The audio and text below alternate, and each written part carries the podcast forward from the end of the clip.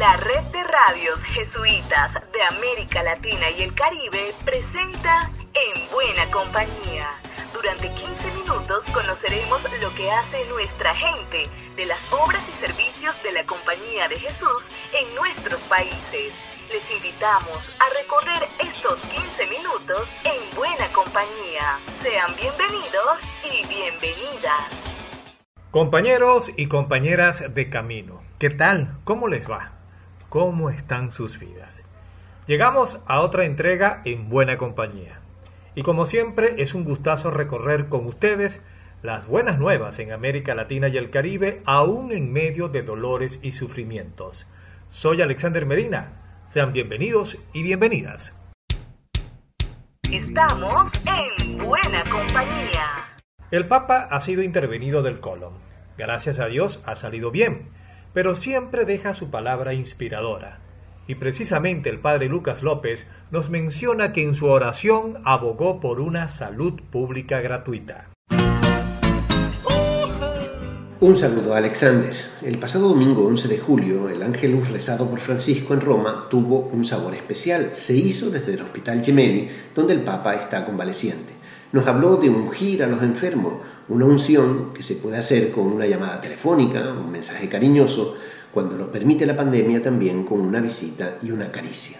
Francisco valoró la labor del personal sanitario y reclamó que cuidemos los servicios de salud gratuitos que sirven a todos y requieren la contribución de todos. Un servicio sanitario gratuito que asegure un buen servicio accesible a todos. Francisco de corazón agradeció la oración de todas y todos. Vi ringrazio tutti, grazie di cuore.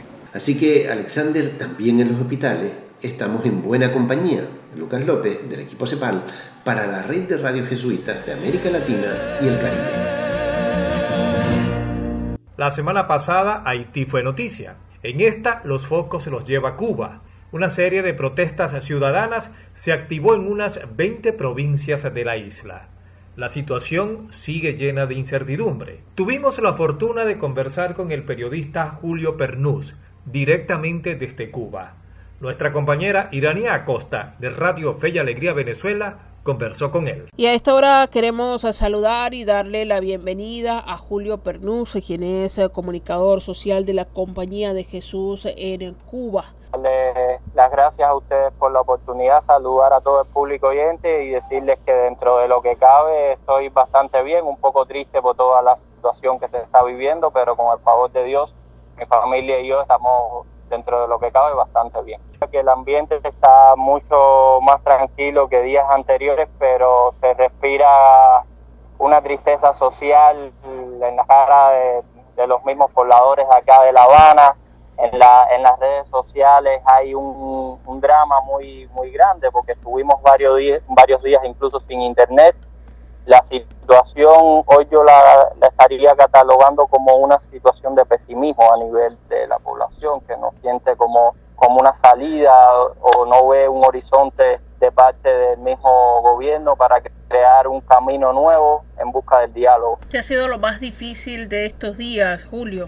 Para mí es ver a una juventud, una generación de la que yo también soy protagonista, decepcionada con, las cosas que están viviendo.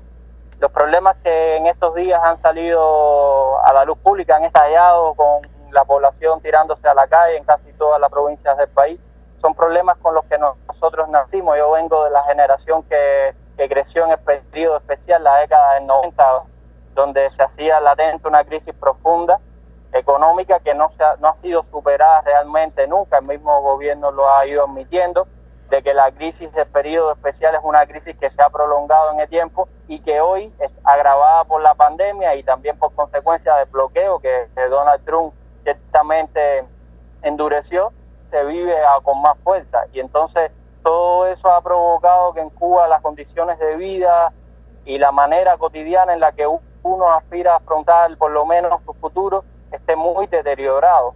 Y, eso es una realidad ¿no? que casi todos estamos viviendo hoy día. Y escuchábamos a Julio Pernús, comunicador social de la compañía Jesús en Cuba. La historia y el presente en buena compañía.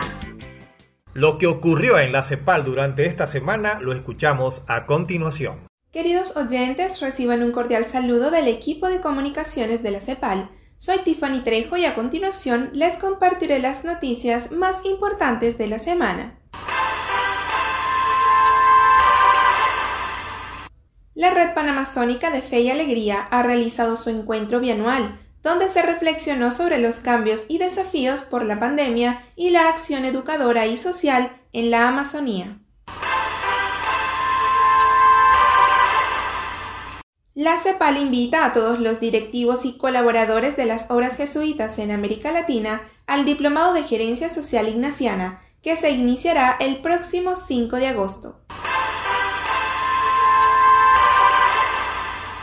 La Red de Educación Intercultural Bilingüe Amazónica, REIVA, convoca voluntarios para centros educativos de comunidades indígenas en la Amazonía. Los interesados pueden inscribirse durante todo el mes de julio.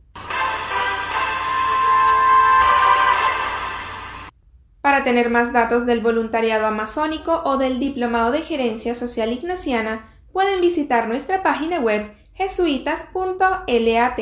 Nos vamos a Brasil Allí conversamos con el padre Eliomar Rivero de Souza sobre la actualidad del movimiento eucarístico en este país. Soy el director nacional del Movimiento Eucarístico Juvenil, el MEG,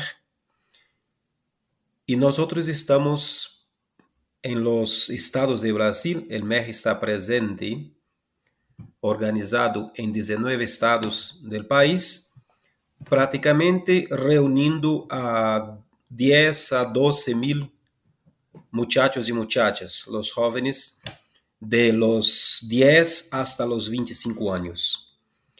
En ese tiempo de pandemia, sobre todo, una dificultad para los encuentros presenciales, pero seguimos animando la esperanza, animando la vida de estos jóvenes.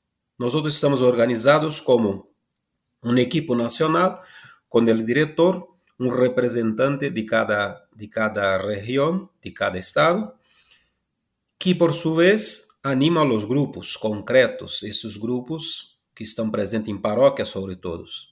Y los pilares del MEG, el Evangelio. En América Latina y el Caribe. La agenda de la semana nos las presenta nuestra compañera Diana Tantalián. Les recordamos que la guía de oración número 6 de la CEPAL se difundirá desde el día lunes en nuestras redes sociales Somos Jesuitas y también en nuestra página web jesuitas.lat.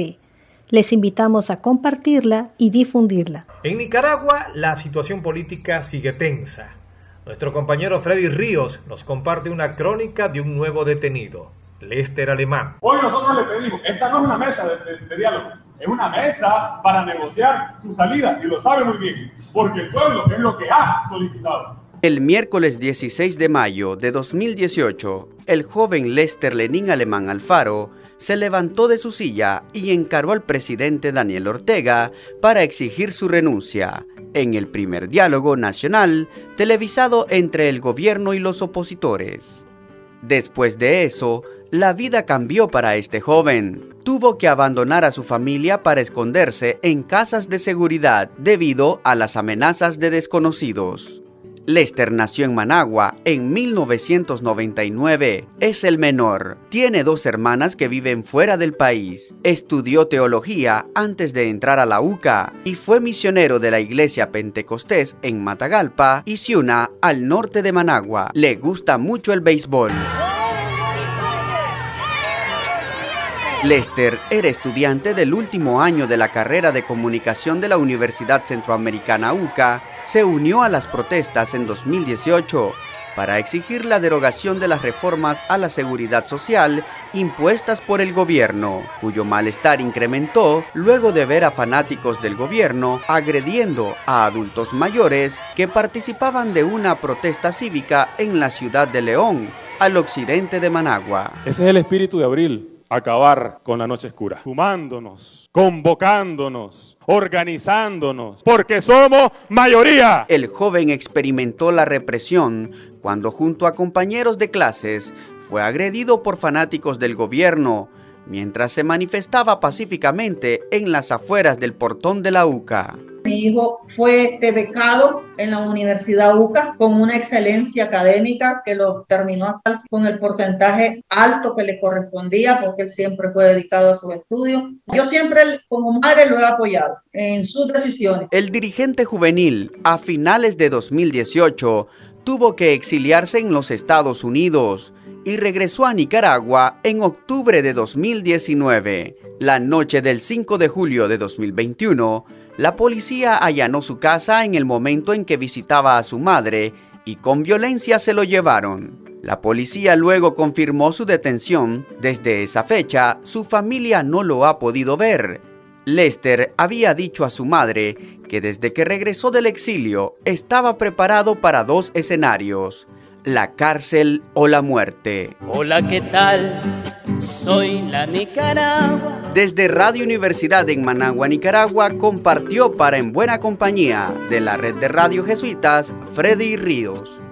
El Papa Francisco lanzó desde el año 2019 una propuesta a todo el planeta, el Pacto Global Educativo. Nuestros compañeros de Radio Santa Cruz de Bolivia se comunicaron con el delegado de Educación de la CEPAL, Luis Fernando Klein. De lo que significa el Pacto Global Educativo, ¿no? planteado por el Papa Francisco. Y bueno, queríamos saber un poquito cómo va, cómo se va desarrollando este Pacto Global Educativo a partir de usted también, ¿no? de, de, la, de la, experiencia de, usted y en medio también de la pandemia en lo que nos encontramos. Mira, el Pacto Educativo Global fue lanzado por el Papa Francisco en septiembre de 2019. ¿Por qué? Porque el Papa está convencido de que todos estos problemas, esos dramas de la humanidad y todas esas agresiones al medio ambiente son fruto de una ruptura del campo de la educación, porque él considera la educación el, el elemento fundamental para la transformación de los espíritus, de las personas, de los humanos, ¿verdad? Entonces el Papa convocó eh, toda la humanidad, convocó para una, gran trabajo de crear la aldea educativa. La aldea educativa que sería la integración de gobiernos, iglesias, escuelas, sociedad, familias, en provecho de educación de calidad para todos. Y los jesuitas estamos muy metidos en eso, por supuesto, porque es un tema fundamental de mayor, de mayor importancia. Entonces estamos batallando en eso del Pacto Educativo Global. No hay un elenco de acciones. El Papa no propone así los detalles, pero deja que cada grupo, cada persona asuma su corresponsabilidad en la defensa de ese derecho. Estamos hablando del Pacto Global Educativo. Indudablemente, en medio de esta pandemia en la que nos encontramos, este pacto educativo se hace mucho más importante, ¿no? Porque muchos, muchos lugares del mundo los derechos eh, educativos pues se han visto cercenados, se puede decir, por algunas definiciones de los propios gobiernos. Entonces, mucho más notoria la importancia de este pacto global en una situación como la que nos encontramos todavía en nuestro planeta, Padre. Exactamente la situación de la pandemia educadores de todos los niveles, primario, secundario, superior, a inventar maneras de ayudar el conocimiento, el, desarrollo de los, de, los, de los estudiantes. Eso suscitó mucha creatividad, mucha flexibilidad